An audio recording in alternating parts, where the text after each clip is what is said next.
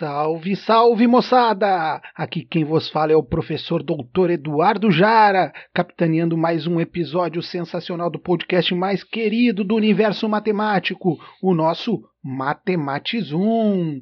Estamos aqui na nossa temporada falando sobre empreendedorismo fractal e no sexto episódio dessa temporada nós vamos falar sobre as dimensões fractais do empreendedorismo Antes de entrar nessa viagem fractal, vamos antes, claro, ouvir aquela vinheta gostosa, saborosa para você dançar aí o Harlem Shake. Toca a vinheta aí, DJ!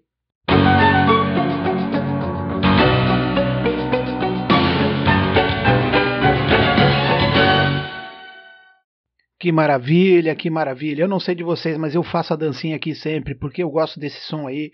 Já tá marcando já essa essa série e as anteriores. Nós estamos na terceira temporada, né, moçada? Programa de extensão universitária Zag Kids, querendo ampliar fronteiras aí, chegando por áudio, para você só trabalhar mesmo a, a, o sensor auditivo aí e entrar com a gente nessa viagem. Hoje nós vamos falar sobre empreendedorismo fractal e vamos falar sobre as dimensões fractais do empreendedorismo.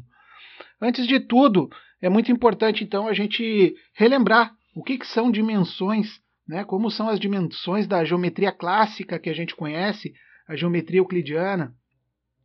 As dimensões, vamos começar que o ponto é uma entidade adimensional. O ponto não tem dimensão. Se a gente passar para uma reta, uma reta tem uma dimensão. Isso é dimensão 1.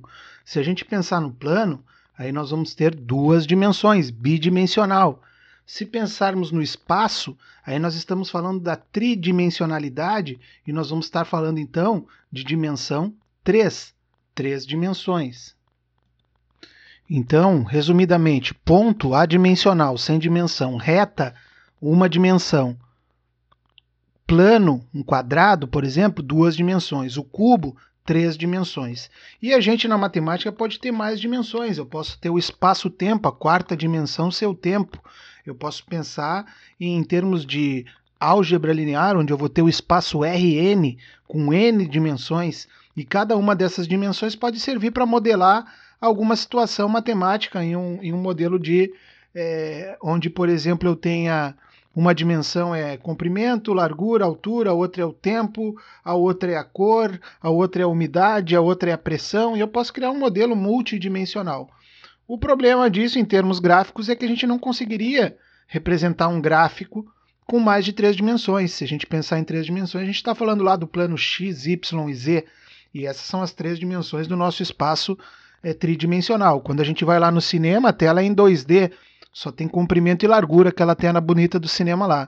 Mas quando a gente coloca o óculos e aí vai para a terceira dimensão, que é a profundidade, a gente passa a ter mais uma dimensão. Então a gente trabalha muito bem com essas dimensões aí conhecidas, já desde o tempo de Euclides, da geometria plana, e aí depois passando para a geometria espacial, os poliedros platônicos e coisa desse tipo. Foi em 1979 que o Mandelbrot, que já apareceu aqui nos outros podcasts, lá no, na IBM, foi o primeiro a criar uma figura com estrutura fractal a partir de equações processadas no computador. E o Mandelbrot chegou em figuras ali que tinham uma dimensão fractal. O que, que era uma dimensão fractal?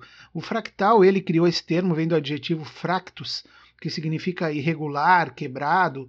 Ele foi o que primeiro conseguiu identificar.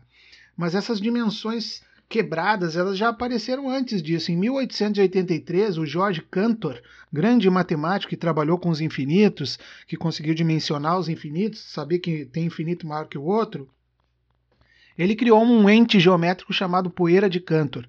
Vamos tentar imaginar aqui no podcast na nossa capacidade de abstração.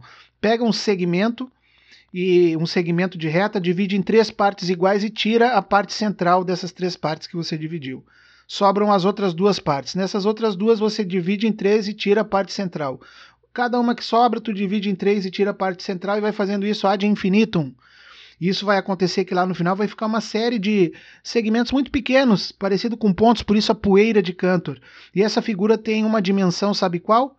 0,63, 063. Ela não é dimensão zero, ela não é um ponto, e ela também não é um segmento de reta que tem dimensão 1. Então ali uma estrutura fractal. Vamos pensar no floco de neve de Koch. Em 1906 ele criou essa estrutura também para tentar modelar um floco de neve, que é cristais cheios de faces e tal. E ele partiu da ideia de um triângulo equilátero. Então bota a imaginação aí, triângulo equilátero, três lados iguais, 60 graus cada ângulo. E aí, nesse triângulo, num dos lados você tira a terça parte e sobrepõe um triângulo com, cujo lado é a terça parte do triângulo equilátero. Começa com um triângulo e aí bota mais três triângulos nos lados ali. Cada triângulo que se acopla é um terço do lado do triângulo original. E aí, nesse triângulo menor que você sobrepôs, você faz de novo, faz de novo. E essa estrutura que começa com um triângulo, vira uma estrela de Davi, depois vai virando uma estrutura toda estrelada, ela vai ter ao final a dimensão 1,26, com a curiosidade de ter um perímetro infinito com área definida. É uma figura que tem a área definida, mas o seu perímetro é infinito. Se a gente for ainda pensar em fractais de duas dimensões, inicialmente partindo de um triângulo, não podemos esquecer do triângulo de Sierpinski.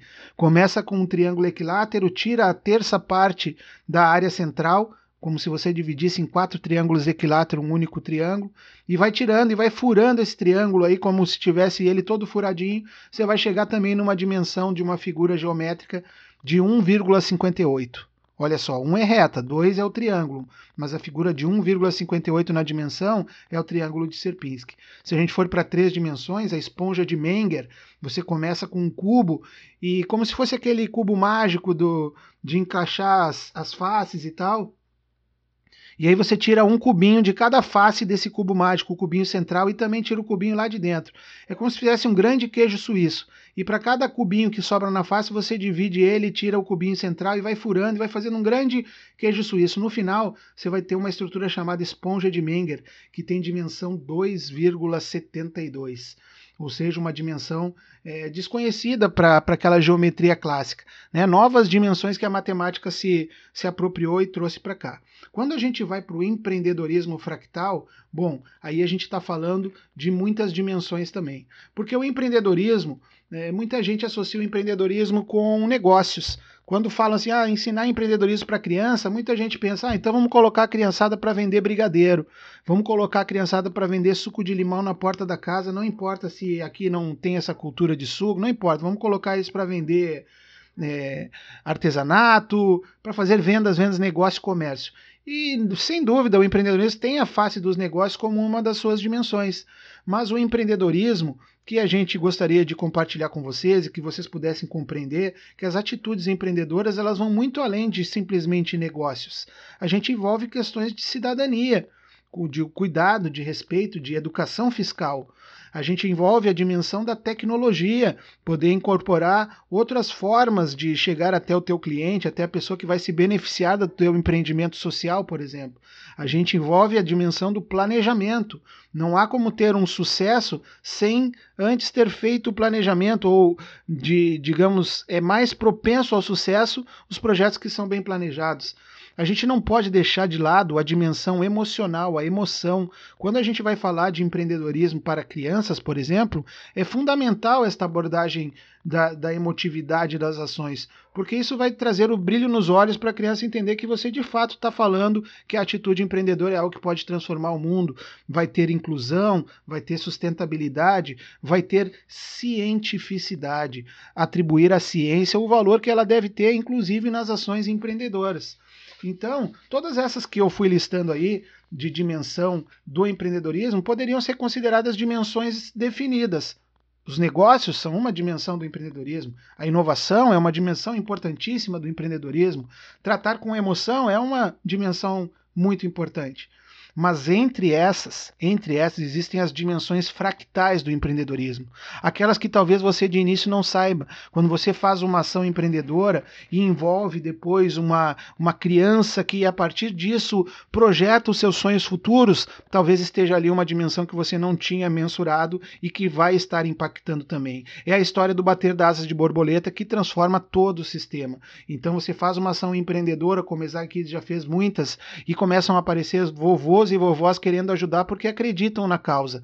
Então, o empreendedorismo fractal, a dimensão fractal do empreendedorismo, ela está em todas as ações que você vier a realizar e que inicialmente não foram previstas, não foram mensuradas, mas que podem agregar muito ao impacto que você está propondo nas suas ações. E assim, em 10 minutos, a gente termina um pouquinho dessa viagem no mundo fractal do empreendedorismo e espero que você tenha acompanhado até aqui. Um grande abraço do professor Jari de toda a equipe Exag Kids da UDESC para você que nos acompanha aqui. Até a próxima aventura e fui!